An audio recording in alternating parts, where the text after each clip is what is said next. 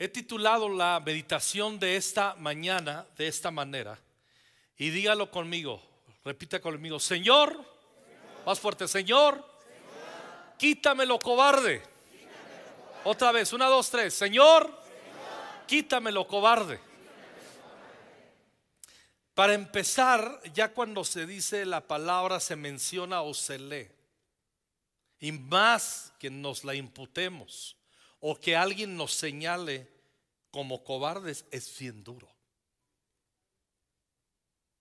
Norma, mi esposa que está aquí presente, a través de los años, entrenando a mujeres jóvenes en el matrimonio y a otras que ya conocieron a Jesús más tarde, pero ayudándoles a renovar su mente, Norma siempre les da un consejo, por más enojada que estés, nunca llames a tus hijos cobardes, ni nunca le llames a tu esposo cobarde o poco hombre.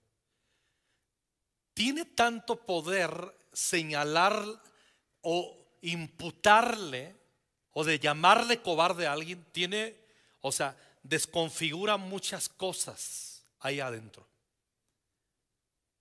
Obviamente también en las mujeres.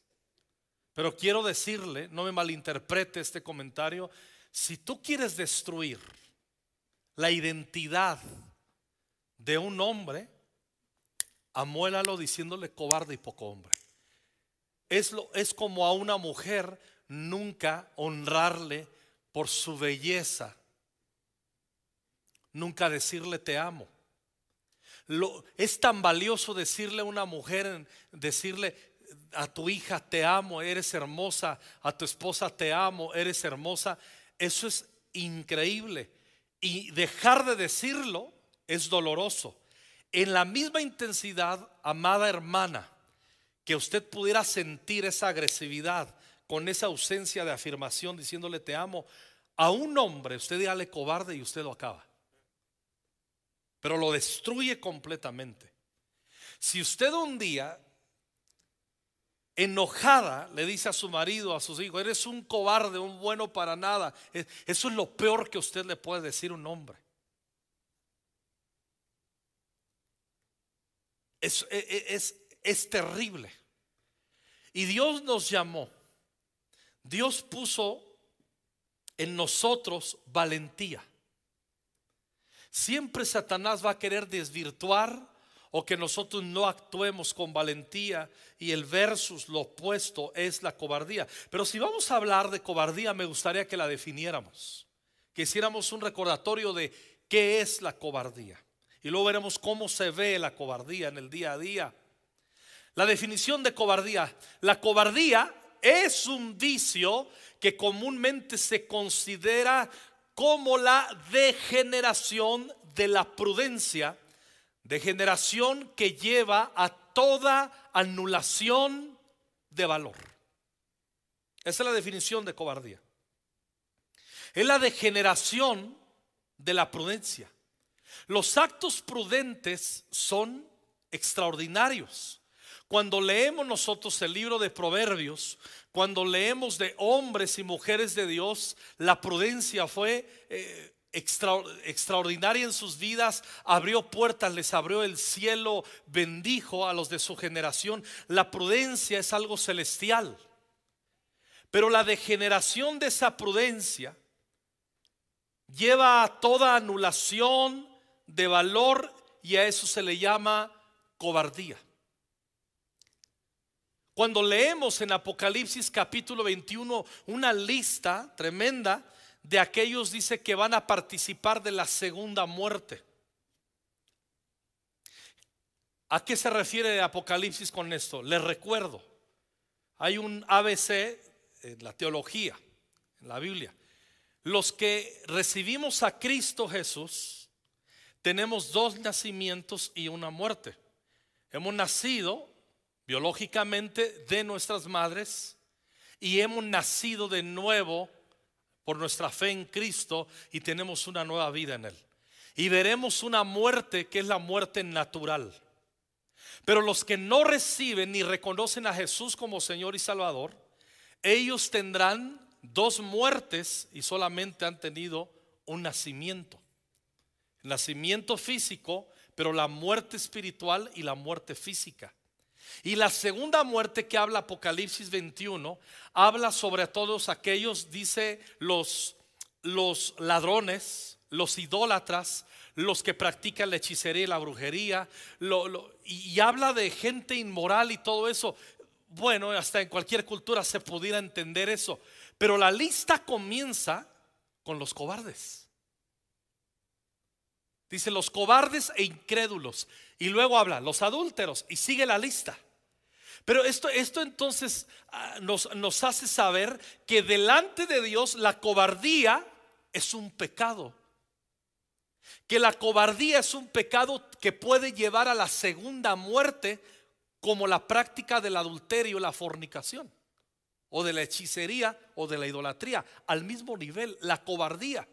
Y la cobardía no la vemos como un pecado delante de Dios, simplemente lo hemos rebajado a una deficiencia de carácter. Las deficiencias de carácter se corrigen con una mente renovada. Pero los pecados no se corrigen con una mente renovada, se corrigen con arrepentimiento. Y luego nos lleva a una renovación de la mente. Entonces delante de Dios la cobardía es muy grave. Ahora, vamos a ser básicos, sencillos. A nadie nos gusta que nos señalen como cobardes, ¿estamos de acuerdo? O hay alguien de aquí que diga, a mí no me importa si me dicen cobarde, a nadie. No nos gusta que nos digan cobardes, pero hay algo más fuerte todavía. Tampoco a nosotros nos gusta percibirnos como tales. Yo, yo a mí no me gusta cuando me doy cuenta que en etapas o, en mi vida o en momentos he sido un cobarde. ¿Y cómo maquillo todo eso?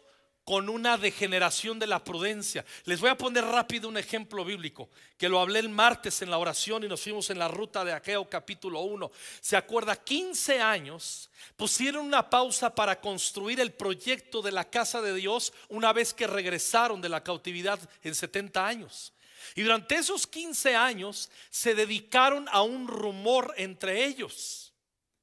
Ya debieron de haber terminado la casa, la construcción del templo para volver a honrar a Dios y Dios manifestar su gloria. Pero durante 15 años se dedicaron a decir, no ha llegado el tiempo. Y escuchó otro, estoy de acuerdo contigo, brother, amén, no ha llegado el tiempo. Y escuchó uno, ¿qué, de, de qué están hablando? Que no ha llegado el tiempo de terminar la casa. Yo siento lo mismo. Y todos se, fueron metiendo en ese rollo y se compraron el rollo equivocado y cobarde de no reconstruir la casa de Dios. Entonces, eso delante de Dios es un acto de cobardía. Y siempre los actos de cobardía se caracterizan por pretextos. No ha llegado el tiempo. No ha llegado el tiempo. Entonces, por eso la definición de cobardía es, es, la, degeneración de, la prudencia. Escuchen bien, a veces creemos que cobardía es ser absolutamente externamente miedosos y huir y gritar, que lo es. No, no, no. Se puede ser cobarde discretamente. Es lo que hicieron 15 años en Ageo capítulo 1. Durante 15 años se compraron la idea de que no tendrían que cumplir el compromiso que asumieron delante de Dios. Usando un pretexto, fueron cobardes y no cumplieron su palabra. La cobardía anula nuestro poder de servicio y de adoración. Escuchen bien, el mismo Señor Jesús, nuestro amado Maestro, la Biblia enseña que Él fue tentado en todo, pero nunca se dio al pecado. Fue tentado en todo, pero sin pecado. Por eso Él nos comprende nuestras debilidades. Jesús fue tentado en, en toda forma de pecado. Él fue tentado a la avaricia, Él fue tentado en, en, su sexualidad y él fue tentado en, en, un montón de cosas, incluyendo lo que hablamos ahora, a la cobardía. ¿Se acuerda que dijo, mi alma está turbada hasta la muerte? En Juan 17, Padre, la hora ha llegado, glorifica a tu Hijo para que también tu Hijo te glorifique. Y, empieza a hablar, tú le has dado potestad y bla, bla, bla. Y, dice, Padre, glorifícame al lado tuyo con la gloria que me diste antes que el mundo fuese. Lo tenía bien el cuadro. Pero en el llegó un momento, después de ese momento, que fue tentado y le dijo a sus amigos, acompáñenme a orar porque mi alma está turbada hasta la muerte. ¿Cuál era la turbación? que tocó a la puerta de su corazón la cobardía. Si es tu voluntad que pase de mí esta copa. Pero no había otra manera. Él lo sabía, él lo había hablado y estaba escrito en Isaías 50. No había manera. Estaba escrito en Isaías 53, pero a pesar, miren, la cobardía tiene el poder de hacernos olvidar y caminar en las cosas que Dios nos ha hablado claras. Ese es el poder que tiene la cobardía. Y Jesús fue tentado, pero obviamente no, no cedió a esa tentación y terminó siendo valiente. Se sacudió la cobardía y fue obediente hasta la muerte y muerte de cruz, por lo cual Dios lo exaltó y le dio un nombre que es sobre todo nombre. No hay exaltación en nuestras vidas, en cualquier etapa, en tu trabajo, en tu escuela, en tu matrimonio, en tus finanzas, en tu desarrollo de papá y de mamá, eh, en tu trabajo profesional. No hay exaltación sin, sin antes pisotear la cobardía. No existe. No hay, eso no existe. Por eso la cobardía debe salir de nuestro corazón. Por eso yo, yo, no busqué este nombre pensando, ¿qué le digo a los hermanos? Se, los voy a ofender. Señor, quítame lo cobarde. Pues eso eres un cobarde. No, espérame. Lo hice pensando en mí. Yo dije, esta palabra es para mí. Me estás recordando cómo le titulo, cómo digo. Y a mí se me ocurrió decir, Señor, quítame lo cobarde. E hice una oración. Señor, yo no quiero ningún, ninguna raíz de cobardía en mi corazón. Porque la cobardía se transfiere. La cobardía se pega. En Hebreos vas a encontrar, dice, tengan cuidado, no permitan que brote de adentro de ustedes una raíz de amargura que los estorbe a ustedes en su caminar en su fe y por esa raíz de amargura muchos también sean contaminados. La amargura se contagia, es un espíritu, es un demonio. Y la cobardía también. Cuando tú vas, Misael hace ocho días nos, ah, nos, refirió jueces capítulo 7. Y en jueces capítulo 7 había 32 mil que se juntaron ahí con Gedeón para ir adelante a la batalla. Y de repente el Señor dice, ¿sabes qué Gedeón? Como ya decidí que les voy a dar la victoria, eso ya no hay vuelta de hoja. No quiero que vayas con tantos. Porque si vas con todos los que están aquí, van a andar diciendo que la victoria la obtuvieron con su mano. Vamos a depurar el ejército. Y los llama a todos y dice, quien tenga miedo, a quien le tiemblen las piernas, quien sea un cobarde, regrese a su casa. Y se fueron 22 mil. Y se quedó con 10 mil. Y luego lo depuró a 300. Pero la depuración del ejército vino que se vayan los cobardes. Cuando luego vamos nosotros a Deuteronomio capítulo 20, tú vas a encontrar en Deuteronomio 20 las leyes de la guerra, que los oficiales se habrían de parar y hacerle recomendaciones antes de salir y pasar revista a los guerreros. Y una de las recomendaciones dice, quien tenga miedo, quien no adquiera el compromiso, quien no quiera ir a las batallas del Señor, quien no quiera comprometerse, quien no quiera darle la victoria al Señor, váyase. Porque si estás cobarde, vas a contaminar el corazón de tus hermanos. Deuteronomio capítulo 20, versículo quién sabe cuál, ahí lo busca. La cobardía se contagia. Ahí está en el capítulo 1 de Ageo. No ha llegado el tiempo, no ha llegado el tiempo. Y viene el profeta Ageo y revienta el pretexto y la cobardía. Gracias a Dios que registra la escritura que se arrepintieron de sus pretextos, su cobardía. Y entonces la gloria postrera de la casa fue mayor que la primera. No hay gloria postrera mayor que la primera. A ver, vámonos. Construyeron al último el segundo templo. ¿Estamos de acuerdo? Cuando vamos históricamente, nunca, nunca, ni por asomo, se igualó, menos obviamente superó en belleza y majestad el segundo templo al primer templo que construyó Salomón. Ni por asomo. ¿Y por qué Dios dijo que la gloria postrera del templo que no se iguala para nada al primero sería mayor la gloria en ese templo, déjenme decirle, para entienda el contexto del templucho con el templo, ¿por qué iba a ser mayor la gloria? Porque la gloria viene cuando se quebranta el pretexto y la cobardía.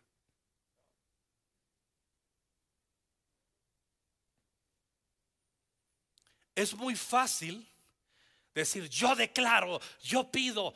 No, no, no, no, no. Eh, eh, eh, cuando vamos a 1 Samuel 17, todos conocemos perfectamente la narración que nos da el Espíritu Santo aquí, en el 1 Samuel 17, de David matando a Goliat. Y hay un montón de versículos importantes. Saúl era un gran rey que lo sacó el Señor de la cobardía, lo estableció, lo ungió con el Espíritu Santo. Pero cuando vamos al versículo 2 dice, eh, estaban ahí los filisteos, dice también Saúl y los hombres de Israel se juntaron y acamparon en el valle de Ela y se pusieron en el orden, en orden de batalla contra los filisteos. Diga conmigo fuerte, por favor, orden de batalla. Ahora, vaya conmigo, por favor, hasta el versículo 20. Se levantó pues David de mañana, dejando las ovejas al cuidado de un guarda, se fue con su carga como Isaí su padre le había mandado, y llegó al campamento cuando el ejército salía qué? ¿Salía qué? Más fuerte, ¿salía qué? Versículo 21, ¿cómo comienza? Y se pusieron en qué?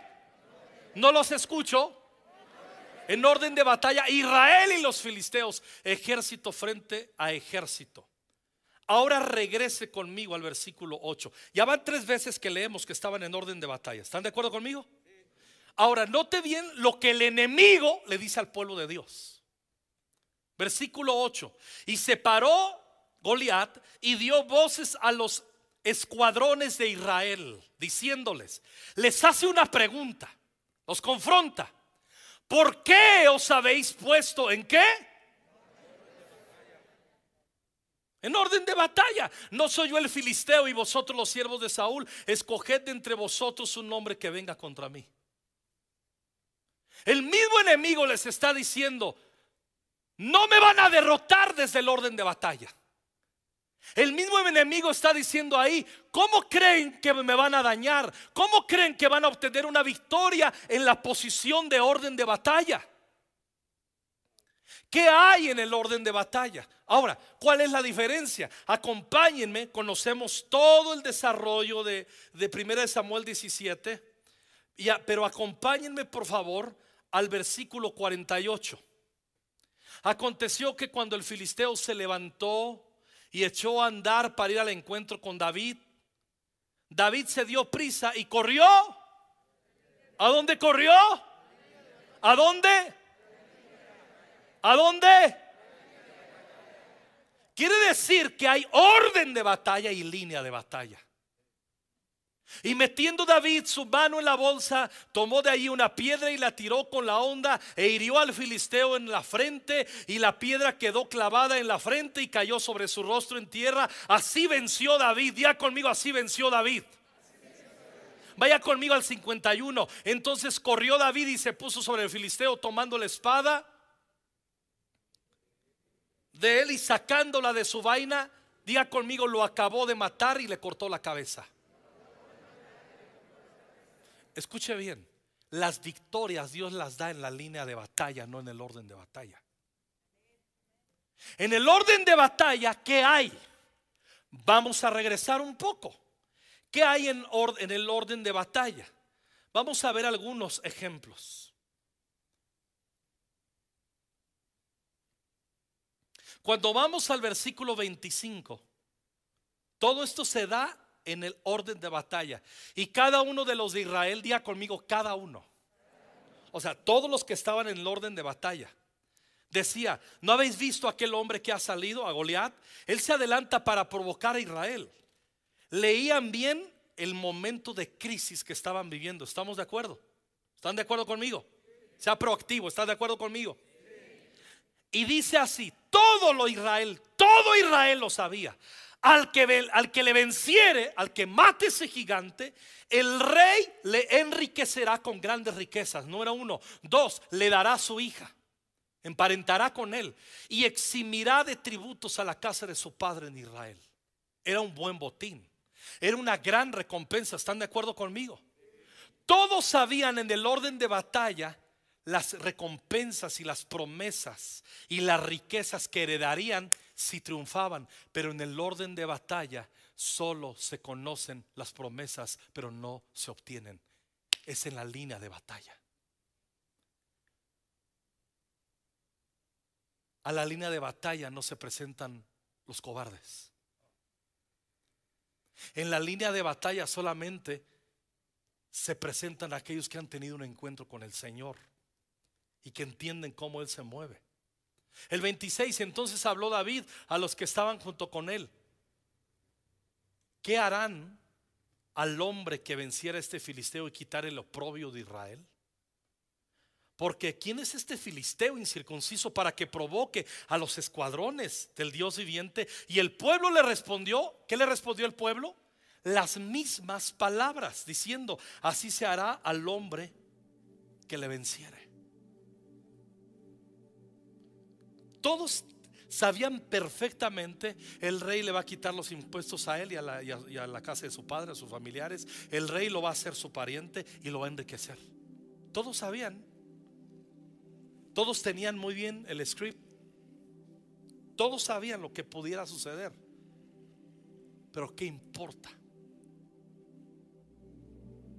¿Qué importa?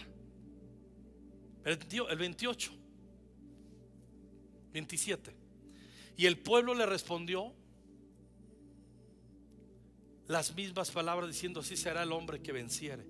Y oyéndole hablar Eliab, su hermano mayor, hermano mayor de David, con aquellos hombres, ¿qué hizo Eliab? Se encendió en ira contra David, su hermano, y le dijo, ¿para qué has descendido acá? ¿Y a quién has dejado en aquellas pocas ovejas en el desierto? Yo conozco tu soberbia y la malicia de tu corazón, que para ver la batalla has venido. David respondió a su hermano mayor, ¿qué he hecho yo ahora?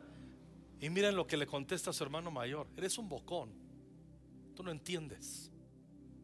Esto es mero hablar, bla, bla, bla apartándose de él hacia otros. Otra vez ahí va David, el curioso.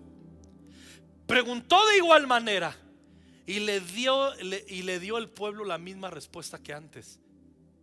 Tres versículos que nos dicen que todo mundo sabía cuáles eran las recompensas. Tres versículos que nos confirman que todo mundo sabía las recompensas. Pero esas recompensas son muy buenas, pero un corazón cobarde no las obtiene en orden de batalla. Tiene que trasladarse hasta la línea de batalla. Los gigantes se matan en la línea de batalla. Y para eso se necesita mucha valentía.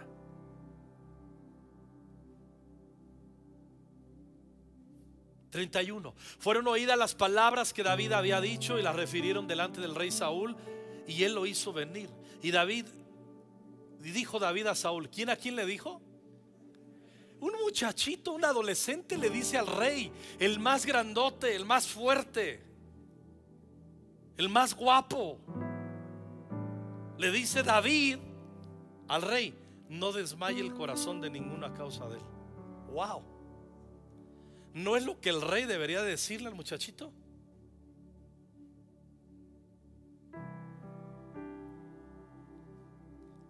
Cuando hay valentía en nuestro corazón, siempre tenemos una palabra para que está temblando.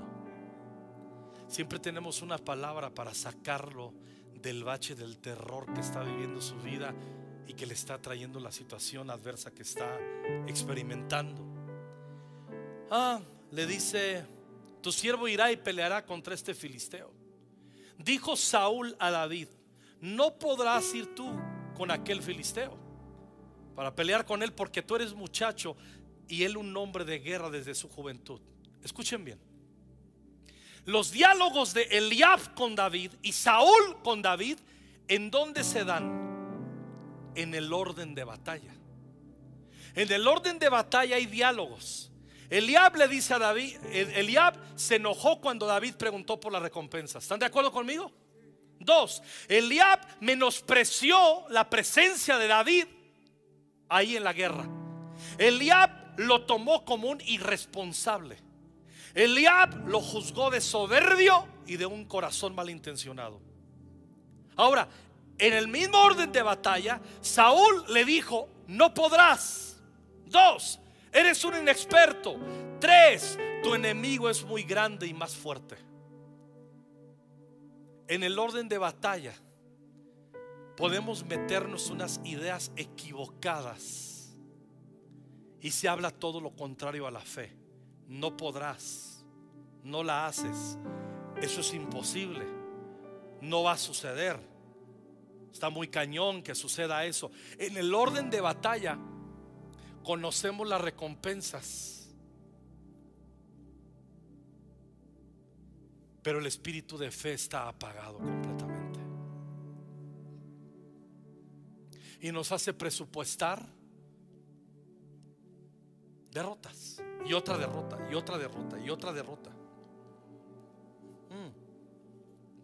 Observen, amados y amadas, que tanto lo que Eliab, el hermano mayor de David, y Saúl el rey le dicen a David, lo hablan desde el orden de batalla, no en la línea de batalla.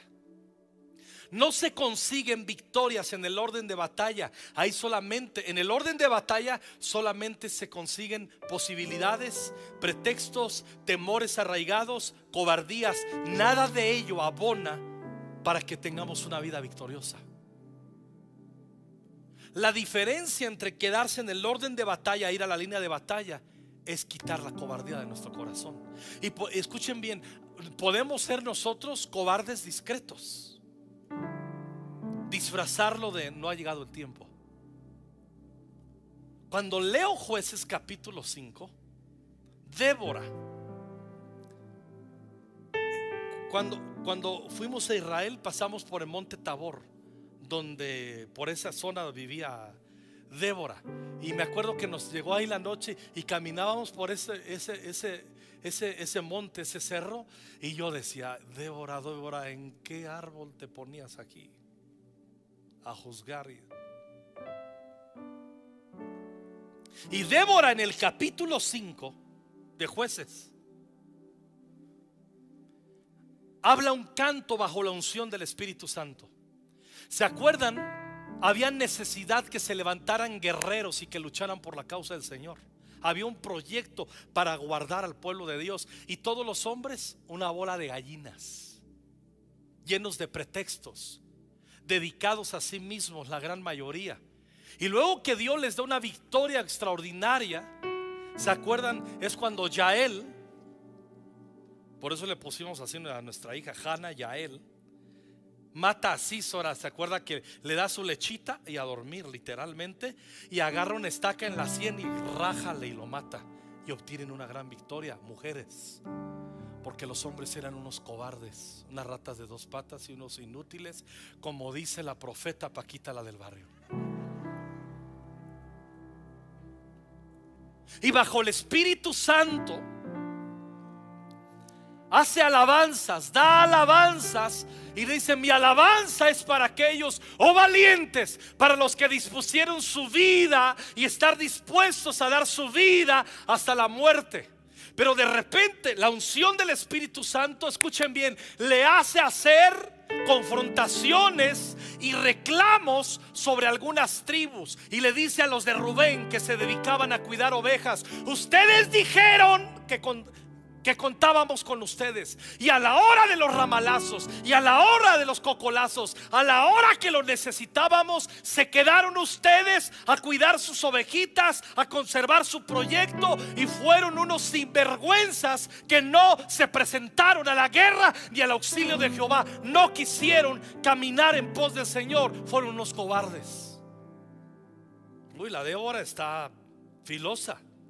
Y así como Débora, hermana, bájale un poquito. Dice, no, no, no, no, no, no. Y de repente se va con, con, otra tribu.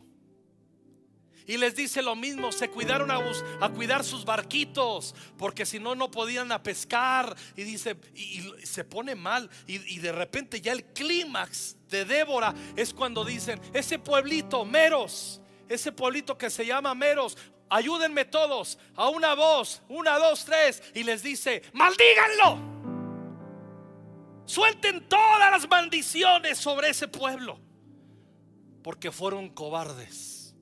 Y en el momento en el que ellos debieron de haber manifestado su empuje, su compromiso, se quedaron llenos de pretextos y se acobardaron. Dice, maldíganlos. Así como que, Débora, hermana Débora, tranquilícese. No me tranquilizo, decía Débora. Sí, lean, lean el cántico de Débora y uno dice, ¿cómo puede cantar una mujer bajo la unción cosas así? Alaba a los valientes y le reclama a los corazones cobardes, a los que siempre tuvieron un pretexto. Una iglesia nunca va a cumplir los objetivos y la visión si no sacude cada miembro de la congregación la cobardía si no echamos la cobardía de nuestros corazones. ¿Cómo se ve la valentía? ¿Cómo se ve un corazón valiente? El compromiso. Un corazón valiente le caracteriza que persigue una visión, es colaborador de un proyecto y no se echa para atrás. Aquí estoy. De eso se trata. De eso se trata solamente. Ahora, cuando vamos ahí a segundo de Samuel capítulo 17, cuando viene y corrió a la línea de batalla, David corrió a, la línea de batalla en el 45, 17:45. Le dice al filisteo: Tú vienes a mí con espada y lanza y jabalina, mas yo vengo a ti en el nombre de Jehová de los ejércitos, el Dios de los escuadrones de Israel, a quien tú has provocado. Jehová, escuché lo que le dice David: Te va a entregar en mi mano, yo te voy a vencer, te voy a cortar la cabeza y, y daré hoy los cuerpos de todos los que están ahí, tu ejército, los filisteos, a las aves del cielo y a las bestias de la tierra para que los devoren y toda la tierra tierra sabrá que hay Dios en Israel y sabrá esta congregación que Jehová no salva con espada y con lanza, porque de Jehová es la batalla y Él los entregará en nuestras manos. Y va, se la balanza al filisteo y Dios le da la victoria. Escuchen bien, escuchen bien y termino con esto. David se trasladó del orden de batalla a la línea de batalla no por un sentimiento o una experiencia carismática pentecostés de, de congreso.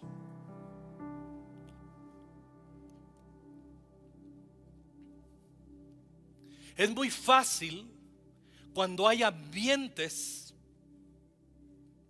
donde agitan y excitan nuestra mente y nuestro corazón.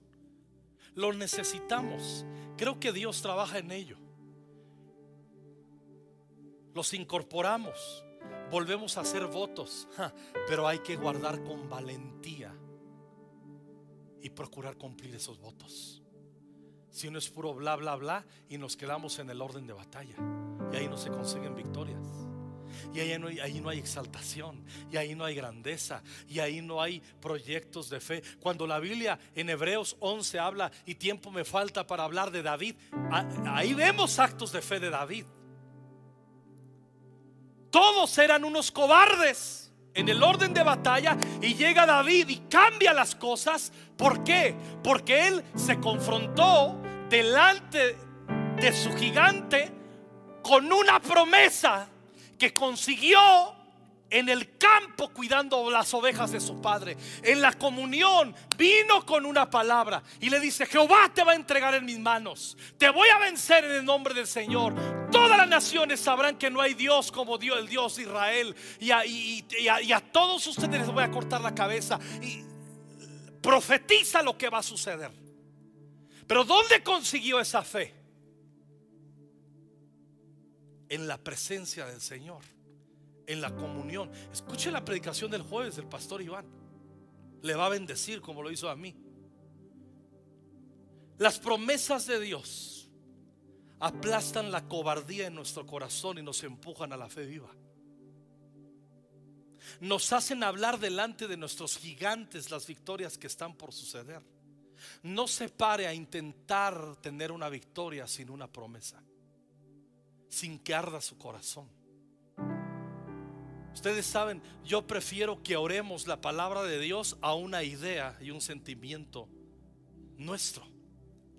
Porque la palabra de Dios nos consolida sobre la verdad, sobre lo que Dios ha hablado desde el cielo. Y oramos esa palabra. La línea de batalla no es un lugar, escuchen bien lo que voy a decir. Escúchelo bien, escúchelo muy bien. La línea de batalla no es un lugar de oración. Es el lugar donde la recompensa de esa comunión previa nos hace estallar y actuar en fe contra los demonios que nos amenazan y entonces conseguimos las victorias. La línea de batalla es ese lugar que nos invitaba el Espíritu Santo hace ocho días a través de la palabra de misa, de resistir, de estar firmes en el día malo, de no huir, de no ser llorones, de no vivir con ese pretexto de rechazo. Yo creo que Dios quiere levantar tu vida y recompensar tu vida, tu familia. Y yo creo que Dios quiere levantar esta iglesia a otras dimensiones. Yo lo sé. Pero escuche bien. Eso sucede cuando nos comprometemos a echar la cobardía de nuestro corazón. Hemos tenido, mire, pregúntele, pregúntenos a los que tenemos más de 10 años aquí. Investigue. Cuéntenos que le podemos contar historias de fe. Le podemos contar historias de cómo hemos pisoteado la cobardía. Le podemos contar historias de cómo eh, eh, eh, hemos menospreciado nuestras vidas hasta la muerte, de cómo no nos hemos rajado de ir detrás de un proyecto y no ser sacones de no, ya no me acomodo aquí, me siento incómodo, me siento retado, el pastor es un grinch. No, no, lo, lo que pasa es que no, no será que algún espíritu medio raro ahí se te está metiendo? Es muy cómodo vivir en el orden de batalla. Pero hay consecuencias. Ahí no se obtienen victorias. Ah, de ahí no se matan gigantes. Ahí no se consiguen resultados para poder ser exaltados y recompensados por el Señor necesitamos crecer en fe y en valentía. Los matrimonios jóvenes, por amor de Dios, dale un ejemplo de valentía y compromiso a tus hijos, que es sinónimo de, no ser cobardes. Aquellos que les caracterizaba la valentía y de repente han permitido que la cobardía abrace sus corazones, échalos de tu corazón. Dios no te dio espíritu cobarde. Segunda de Timoteo capítulo 1 versículo 6. El apóstol Pablo le dice a su discípulo Timoteo, te aconsejo, te aconsejo que avives el fuego del don de Dios que está en ti, que te fue impartido cuando te impuse las manos. Aviva el fuego del don de Dios que está en ti. Le estaba diciendo, Timoteo, no eres el mismo. No está ardiendo el fuego como ardía antes. ¿Y cómo se ve cuando se baja el fuego en nuestro corazón? El siguiente versículo lo dice, porque no nos ha dado Dios espíritu de cobardía. Antes bien nos dio un espíritu de poder, de amor y de dominio propio. ¿Cómo se ve un corazón que perdió el fuego? Cobarde. Sí voy. Sí voy. No cuente conmigo, pastor. Cuente conmigo. Bla, bla, bla. Bla, bla, bla. El cuente conmigo es orden de batalla. El aquí estoy y aquí está es línea de batalla. ¿Entiende la diferencia? En el orden de batalla hay mucho bla, bla, bla. Desde el orden de, batalla intentamos matar la fe de los que se corren a la línea de batalla. Tú decides en dónde vas a vivir el resto de tu fe. En una fe con un corazón apagado en el orden de batalla o prendido por el Espíritu Santo en la línea de batalla. Hermanos, necesitamos ser muy valientes. Hermanas, necesitamos ser súper valientes para lo que viene. Hay miles de almas que van a venir a los pies del Señor. Miren, en, esta semana, gracias por cierto por sus oraciones, lo aprecio mucho. Estuvimos en una semana en la gira de hombre a hombre en Lima, en Perú. Al otro día en Bogotá, en Colombia. Al otro día en Panamá. Al otro día nos fuimos a Nicaragua, a Managua. Al otro día a San Pedro Sula de Honduras y terminamos el lunes en San José, Costa Rica. Dios me bendijo viendo cómo Dios está moviendo las naciones. Observé y ¿sabe qué vi? ¿Sabe qué vi? En las iglesias, hay unas iglesias impresionantes. No estoy menospreciando esta preciosa iglesia. Estoy desafiándoles a más. ¿Sabe qué vi? Valentía. Vi hombres y mujeres con más nos tocó en este caso ver hombres. Me tocó ver, nos tocó ver miles de hombres. un compromiso brutal en el servicio. No lo hablo por los que ya sirven, lo hablo por los que viven, hombres que muchos hombres viven en orden de batalla aquí. Muchas mujeres jóvenes viven en orden de batalla. Y ahí no se obtienen victorias, te lo vuelvo a repetir. Y Dios te quiere hacer un victorioso. Se necesita fe. Y esa fe viene cuando se enciende un fuego en nuestro corazón. Cuando vuelve a arder. Pablo le dice a Timoteo, se te bajó el fuego, Timo. Timo, ya no arde igual el fuego. Y luego le dice, se te nota porque como que has dejado que la cobardía te gobierne. Ah, por cierto, la cobardía no es para ti, no te la dio Dios, es del diablo. Y entra cuando bajas el nivel de fuego en tu corazón. Tienes poder, tienes amor y tienes dominio propio. Y a eso nos llamó Dios. A eso nos llamó Dios a conquistando fronteras, conquistar, a ganar almas a establecer el reino, a darle palabras al cansado. Para eso estamos. Para esta hora estamos. No se duerma. No viva en el pretexto de Ageo capítulo 1. Dios ha puesto poder en ti. Dios ha puesto su espíritu sobre tu vida, sobre tu casa, sobre tus hijos. Pelea la buena batalla de la fe. Pelea, resiste como aprendimos las obras del diablo. Párate firme. Párate firme.